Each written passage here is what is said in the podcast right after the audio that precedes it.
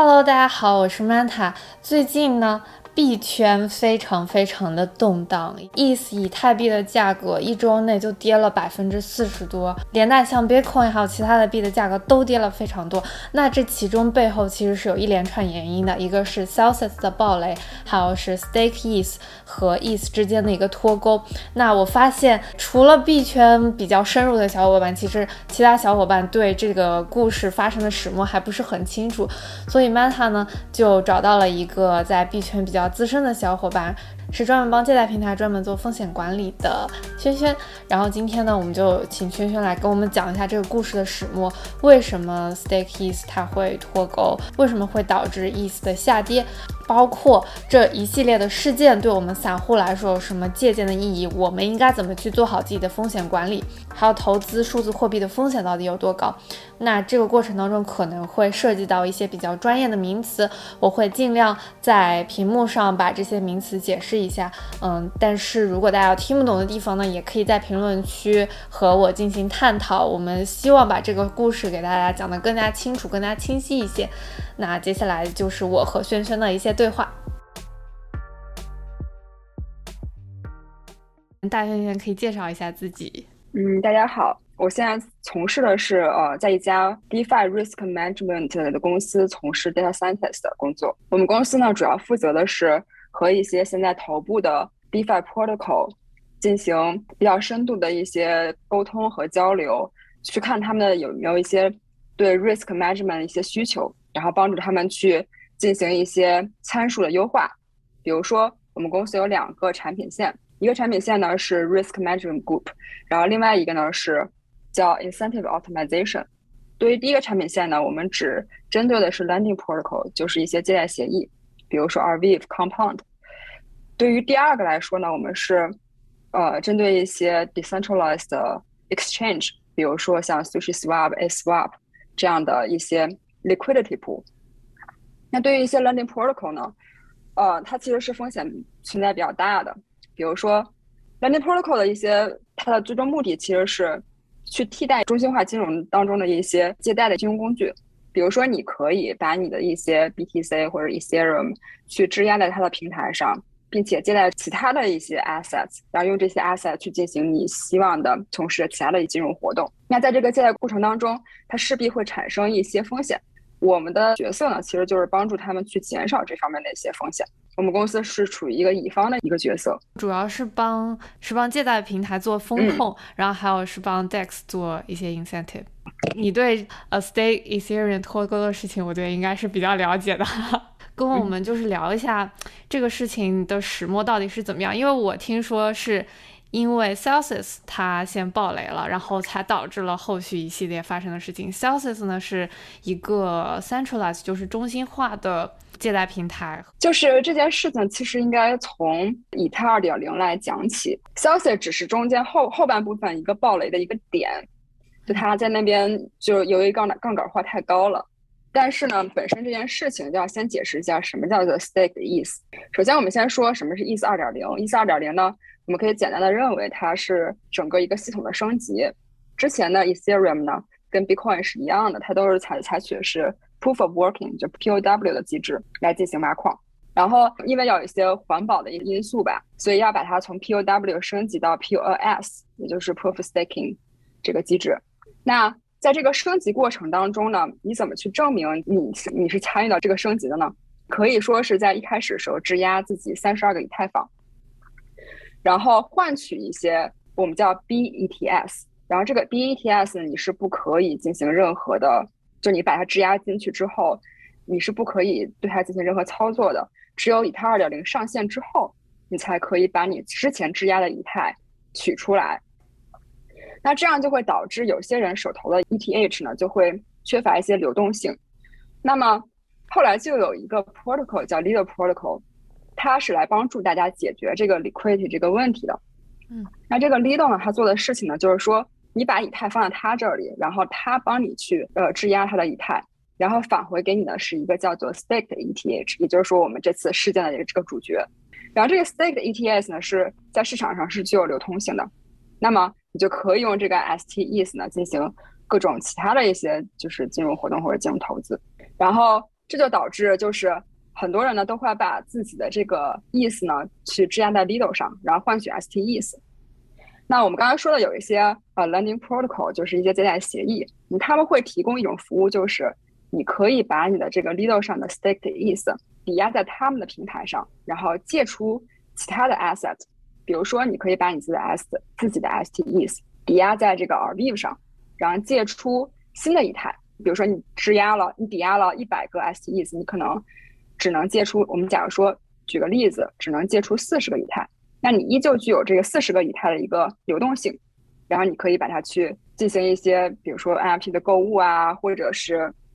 你可以把它放在别的一些呃平台上，DeFi 平台上进行挖矿，进行其他的一些收益。后来一些 Lending Protocol 对 ST 提供了一些服务。然后这样就会很显然就会导致有些人他会产生一些套娃的行为，比如说他不停的把他的 STEs 然后抵押给这些 lending protocol，然后取出一些意思，然后把它换成 STEs，，再继续进行抵押。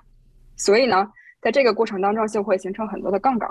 这是这件事儿的一个起因。我稍微就是小总结一下，因为以太要从一点零变到二点零，然后这个中间过程，很多大户或者是想要去进行。参与的人呢，他们就要把自己的意思抵押进去，然后抵押进去，他们相当于手上就没有钱了嘛。然后为了解决他们这个流动性，就这些 Lending Protocol 借贷平台吧，会给他们 STs 就 Stake ETH，他们拿了这个 Stake ETH 又可以去别的借贷平台就再换 ETH 出来，是这样吗？嗯，对，差不多。这个中间就会有很多人就一直不停的循环去换，把真的意思换出来，然后再去质押，然后质押了再换成意思。呃，会有这个套娃的 情况出现。那我们继续啊，我们刚刚其实就解释了这个什么是 stake ETH，为什么它会存在，为什么这个 stake ETH 就是在六月份的时候之前出现了一个脱钩的情况，因为照理说它跟 ETH 是接近于一比一的比例，是吧？就是如果要是说现在的市场上的流，它的汇率是接近于一比一的，但是不严格是一比一。一般来说，就这个风险发生之前，基本上是零点九八左右吧。他们的汇率，一个 ST 意思可以换零点九八个意思。那之前脱钩的情况，他们是变成了多少？就最严重的时候，最严重的时候是大概脱钩了七个点左右。七个点就是一个 ST 意思只能换零点九三个意思，是吧？是的。那为什么会出现这种情况？大仙轩来给我们说一说。是这样的，就是其实 ST 脱钩不是第一次了。假如说我们从今年开始算的话，我不知道大家了不了解，在五月十一号左右的时候，在 crypto 的这个市场上出现另外一个比较大的风险，是关于 Luna 和 UST 的，是 UST 进行脱钩。就 UST 它是呃一种 stable coins，就所谓 stable coins 就是我们希望它 peg on USD 到 US dollar。然后 UST 呢，它按理说应该是跟 USD 之间是一个一比一的一个汇率，但是在五月十一号左右，UST 几乎归零的一个状态，所以当时大家很担心各种这个 crypto token 会进行脱钩，甚至包括对 USDT 脱钩的一种恐惧。那 STES 当时也没有幸免，所以在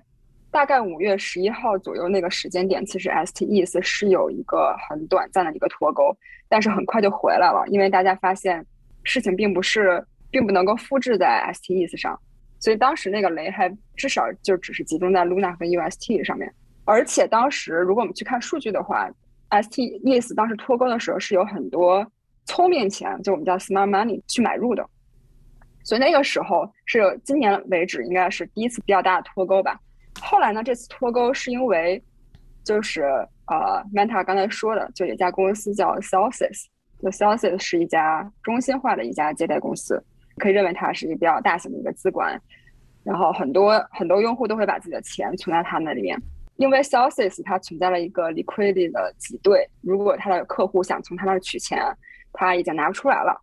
为什么它会出现这样的一个比较大的挤兑呢？要从它对它的以太仓位的分布来说。Celsius 在之前因为某种原因、某种骚操作吧，反正它丢失了四万个以太，并且这件事情被爆出来之后，他并没有对整个社区有一个很负责任的正面的一个回应，所以他的用户首先就对他这个中心化的借贷公司产生了一些信用危机吧。这是第一点。第二点，它在整个它一百万个左右的这个以太的仓位当中呢，在这个事情发生的时候，它有大概二十六万个以太是作为它的一个流动性的一个一个仓位，它有大概四十万多个以太是作为 STES 质押在了 Arweave 上，就 Arweave 是我们刚才提到的比较大的一个很头部的一个借贷协议，它把它质押在这个协议上，并且。啊，兑换出了很多的这个 stable coins，包括 USDC，包括另外一种 stable coin 叫 DAI。它剩下的这些以太呢，是自己质押在了这个以太二点零上，所以它也都取不出来。为什么大家会害怕这件事情？原因是因为它质押在 RVEP 上这一部分仓位四十万几个 STEs 太大了，而现在所有的。其他的 decentralized exchange 的 liquidity 并不能够承接这么多，所以大家担心，如果以太的价格有一个急剧的一个下降的话，那么它就会面临被清算的一个风险。如果它被清算了，那就意味着 c e l s i 它要把自己这部分仓位的 STEs 拿到市场上把它卖掉。可是当时 Uniswap 就是另外一个 decentralized exchange 一个去中心化的一个交易所，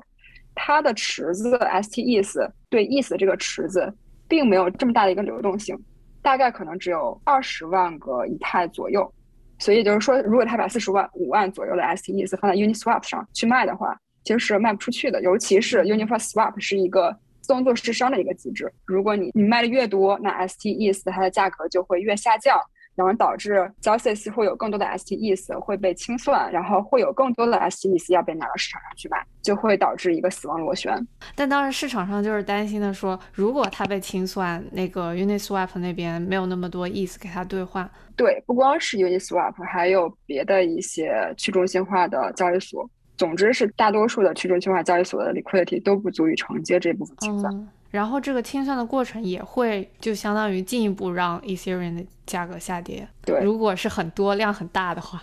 对，我可以这样回答，就是这样解释一下。一般来说，他作为一个比较大的用户，他不会说是等到他血本无归之后，他才会去把整个这一部分仓位去清算。他一定会是，比如价格稍微跌一点的时候，他就会去 repay 一部分他的所借贷出来的东西，然后使得他这个 collector ratio，也就是说他的。整个的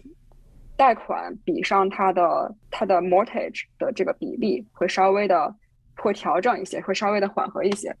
一般都是这样子的一个过渡，但是不会说是整个这么大的一个 position 会一下子进入到整个这个市场，而是会一点一点，但是它会引起一个死亡螺旋。那现在市场上有了这个担忧以后，这个大概是什么时候发生的事情？是六月，嗯，就上周六月五号、六月六号那一周。就市场可能意识到这一点，确实是的。就是一般我们说在 crypto 很多事情都是因为它都是链上比较透明的嘛，所以我们很多时候通过链上数据的分析来发现这个问题所在。所以在六月六号左右那一周，其实是已经有很多人发现 STS 有脱钩的风险，但当时不是有太多人去在意这件事儿，因为之前五月十一号左右也有一次脱钩的风险，但是后来就很快回复了。还有另外一个原因呢，就是大家没有那么恐惧 S T E S，是因为 S T E S 和 ETH 之间的挂钩这个问题跟 Luna 和 UST 是很不一样的。我们说 UST 它实际上是靠 backing by the 啊 Luna，但是 S T E S 并不是，它是完全是跟 ETH 是有一个一比一的一个挂钩。假如说以太二点零可以成功上线的话，也就是说这个系统真正成功升级的话，那个时候。所有的质押在里面的这个意思都会被放出来，那么那个时候 S 意思是可以严格以一比一的这个汇率把这个意思兑换回来的，所以很多人不太会担心 S T 脱钩，因为即使是脱钩了，他们把自己的意思换成这个 S E，其实中间是有一个套利的一个空间的，所以它风险的这个背后的这些原因跟 Luna 和 U S T 风险这件事儿还是很不一样的，所以在一开始提出脱钩风险的时候。不是有太多人去在意这件事情，或者是他们愿意再等一等。但后来这件事情引起大家关注的是，因为有一些比较大的一些机构，比较有名的机构，他们进行在市场上进行对 STETH 的一个一个抛售。Alameda Research 为首的一些机构开始主动的抛售了 STETH，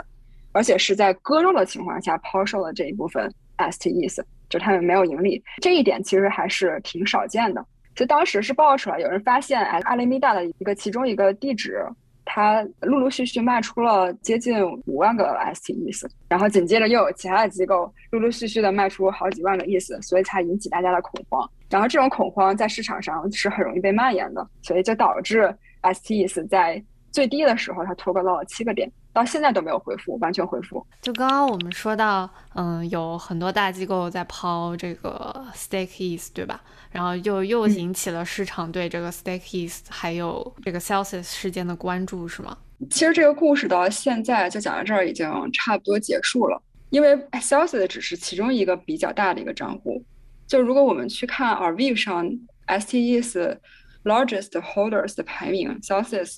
在当时其实只能排第三。第一名的第一个大 holder 是 top one 的 holder 是 Instadep，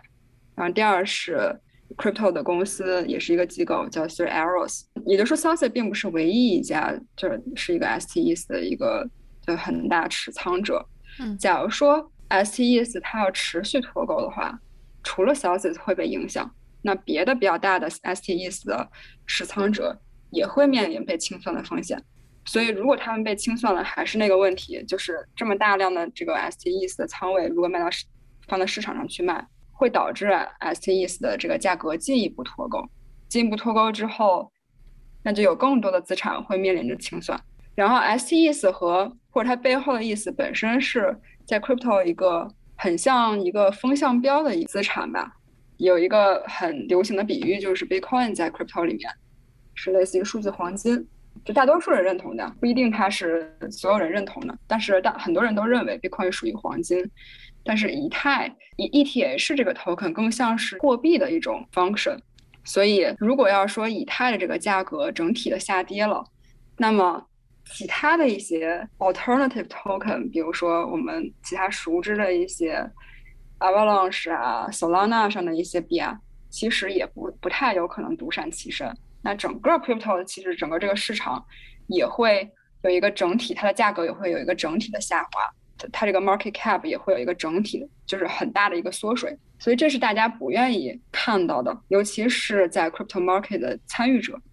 大家是担心的是，由于这么有这么多 DeFi protocol 啊，然后以以及上面有很多套娃杠杆的一些一些操作，所以就担心的是 DeFi 上的这些借贷会连环爆雷。是大家比较担心的事情。呃，STEs 和 ETH 它这个进入死亡螺旋，就是导致之前这一周我们看到 ETH 暴跌的原因，对吧？其实更复杂一些，就确实是这次整个这个 crypto 下降，可以说 ETH 跟 STE 主要的一个，就我们明面上可以看到主要原因。但是整体的这个它跟美股本身关联度就很高，然后被这个加息的影响也也很大。所以本身就处于一个大趋势的一个下降，嗯，然后又碰到这个事件，我其实觉得这件事儿好像并不能够完全从一个单方向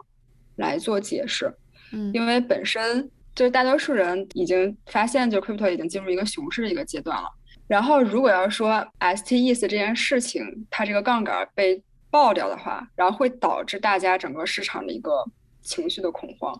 情绪的恐慌又会继续。让一些其他的地方会爆雷，可能是这次是 STS，也可能之后还会有别的雷会爆，比如说会有别的一些很大型的一些就是巨鲸的这些账户会因为整体的这个 crypto 价格的下滑，他们也会面临着别的风险。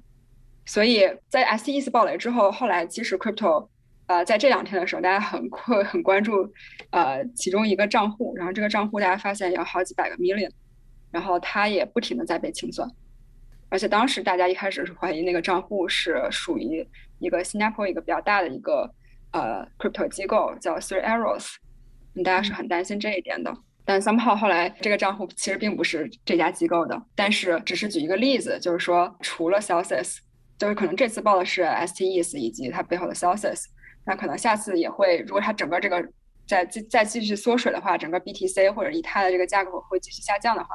也会有别的巨星会面临一些清算的风险。其实你一开始说到，一开始很多人会拿 STEs，然后再去一些借贷平台上进行套娃操作，拿 ETH 出来这么一个行为，这在这个整个事件当中的影响是不是还挺大的？是不是因为有这个原因，然后很多人快要被清算之前，他们没有办法去补保证金，所以才导致了被清算。甚至是像 Celsius 这种大的中心化的平台，它也在这么做。其实 Celsius 在做的就是在补保证金，不光是他的以太的账户，包括还有他的 Bitcoin 的账户，他其实都在补，一直在补保证金。所以 Celsius 在两天前的时候，他其实是他对外宣布了，他已经停止取币了。它不允许它的用户再去 redeem 了，所以相当于是整个这个类似于拔网线了。在这个之上，然后它继续给自己补保证金。Celsius 接下来你觉得它会怎么发展呢？还有你刚刚说到，其实币圈可能还存在类似的风险。那对于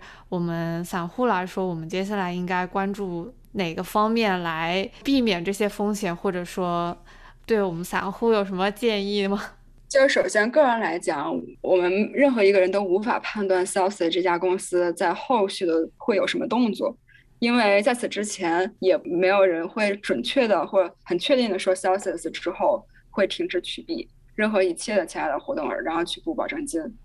但之后，首先很确定的一点就是 Celsius 它作为一家比较大的机构，一家中心化的一个借贷机构，它首先它肯定是有很大的信用危机。用户是不会再选择和这个 Celsius 合作了，是很确定的。第二点是在整个这个市场稍微平稳一些的话，Celsius 我们认为啊，它应该是还是会把这部分钱还给他的客户的，只不过整个这个公司可能就要进行一些破产重组。这个是 Celsius 未来就是它这家公司会走向一个破产的一个道路。至于他怎么对待他们用户，我们也没有办法判断。但对于我们散户来说呢，其实这件事情对我们更大意义是看到整个 crypto 市场的一个一个风险，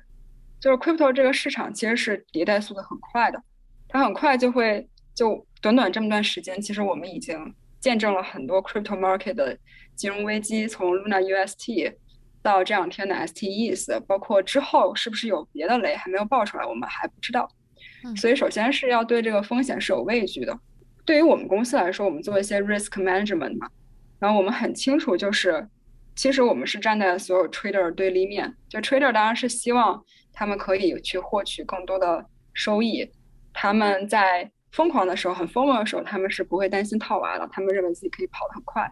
但我们作为一个风控的一个角色，我们是希望提醒用户，还是说一定要关注风险？因为这种金融活动它的风险度还是很大的。比如说 Luna UST 这件事儿，为什么当时 Luna UST 就是 Luna 这么火爆？它这个 Terra 这个链儿类似有点像网红。其中一个原因是因为在 Terra 这个链上有一个协议叫做 Anchor Protocol。这个 Anchor Protocol 它的特色是你在上面质押稳定币，也就是 UST，可以达到百分之二十的年利率。所以这对于散户来说是一个很诱人的一个收益。当时有一个 TikTok 有一个很火的一个视频，这个 TikTok 的博主在在教大家说怎么利用很少的一部分钱，然后把它存在 Anchor Protocol 上，然后帮助自己去购买一个很大的一个豪宅。我好像看过这个视频。对对对，那很显然，他他那个视频其实已经比较晚了，大概可能是今年年初的时候，那个时候 Luna 的那个价值，那个它的 price 还在不停的冲新高。那个时候大家是就没有这种风险的意识，觉得 OK，至少还没有看到头，然后这个接着奏乐，接着舞嘛，是吧？但假如说你作为一个散户，你把你所有的稳定币都换成了 UST，放在 Anchor Protocol 上，那么后来出现了 Luna UST，那对对于这个散户来说，就几乎可以说是血本无归。那这件事情也是，虽然 STEs 我们知道就是把它质押在，不光是不光是 STEs。还包括你普通的一个意思，你把它质押在以太链上，然后为了支持这个以太二点零这个系统升级，你可以得到大概现在是百分之四、百分之五甚至更高的一个年利率的一个收益，这个币本位的收益确实也挺好的。但是如果你把所有的这个意思放在 STEs 上，或者是你把所有的意思全部质押，那你也会丧丧失很多流动性，或者是要承承受 STEs 脱钩的这样的一个风险。虽然很多人都很坚信以太坊2.0一定会上线，并没有人可以准确说出来，就是它是否百分之百说它一定可以成功，而且它确实上线的时间在不停的在推迟，所以整个中间的这段时间其实是很煎熬的，你要想清楚自己是不是能够承受住这种煎熬。所以对于散户来说，take away 就是你看这些收益啊，这些都很好，都很诱人，但是还是要分散自己的风险。我觉得大勋轩最后总结的很好，因为我看到之前像 Celsius 平台，它有一些产品的年化利率，存一些币也有到百分之十几，就还挺高的。但是它后续你不知道它拿的这个币，它怎么再去做二次抵押，或者它的 reserve 到底有多少，因为。不像美股金融市场已经有非常完善的这个监管机制，然后银行它要，嗯，确定你保证金有多少，然后会有其他监管机构像 SEC 来监管，确保你是做到这个保证金率的。币圈可能这非常多的借贷平台 DeFi，然后还没有特别好的监管，然后背后他们是怎么操作的，散户其实是不知道的，所以这个对于散户来说是一个比较大的风险。嗯，我觉得 Manta 你总结的非常好。就是 crypto 确实是由于缺乏监管，然后由于它存在很多庞氏的结构，所以确实风险比美股啊，还有其他的一些呃标的要就是风险要大很多。就也希望大家了解 crypto 的同时，一定要看到它的风险吧。我觉得最近这一些一系列的暴雷事件也是。给散户还有就想要投资 crypto 的小伙伴提一个醒。那我们今天谢谢轩轩来给我们做这个非常及时的一个解释，特别感谢我们团队火箭队的乌兰，然后帮我联系到了轩轩，然后我们可以来做这么一个讲解，特别感谢，特别是最后对散户的建议，我觉得特别好。我今天也很高兴可以跟曼太来聊一聊这件事情。希望以后有什么讲到数字货币的话题，还能请到轩轩来跟我们说一说，聊一聊。荣幸之至。好，谢谢。那今天我们就这样了，拜拜。行，OK，好，拜拜。你可以在你喜欢的播客平台 Apple Podcasts、Google Podcasts、Spotify、小宇宙上收听这期节目的播客版本，也可以在 YouTube 上关注 Money Manta 的投资频道，看到这期节目的视频版本。有什么想看、想听的内容呢？也欢迎给我们留言，提出你的想法和建议。喜欢这期节目的小伙伴呢，也请给我们点个赞，感谢大家的支持，期待在下次节目中和大家的交流。